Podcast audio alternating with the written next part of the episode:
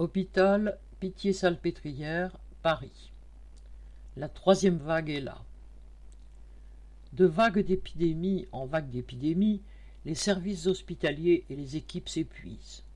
Le quoi qu'il en coûte entre guillemets de Macron se comprend aujourd'hui avec des relents de quoi qu'il en coûte pour les patients et pour les soignants entre guillemets.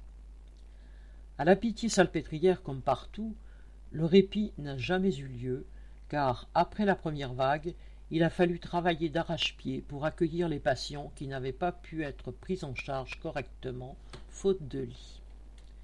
En fait, dès le mois de juin, tout a refonctionné comme avant, avec le sous-effectif au quotidien. Beaucoup de soignants sont partis et les postes n'ont pas tous été pourvus. Du coup, les nouveaux arrivent dans des conditions qui ne leur donnent pas beaucoup envie de rester, et le cercle vicieux s'installe. C'est vrai dans tous les services, les réanimations et les services d'hospitalisation, qu'ils soient au plus près du Covid ou non. Ce sont des embauches massives qui seraient nécessaires, pas simplement le remplacement des derniers partis. Concernant la troisième vague, la situation est très différente d'un hôpital à un autre.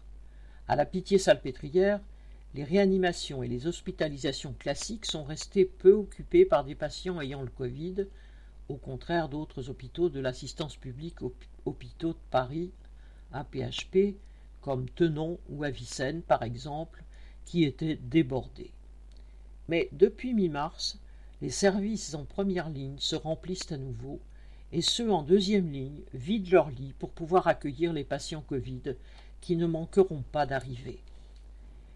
Le ballet recommence donc avec la déprogrammation, mais aussi la saturation des urgences. Elles vont rapidement manquer de lits pour la prise en charge des patients non Covid qui nécessiteraient d'aller dans des services spécialisés. Pendant ce temps, la vaccination au compte-gouttes se poursuit. Le personnel doit traverser l'hôpital, souvent en dehors de ses horaires de travail, en ayant bataillé pour trouver un rendez-vous et en calculant d'être en repos le lendemain en cas d'effet secondaire un peu trop violent.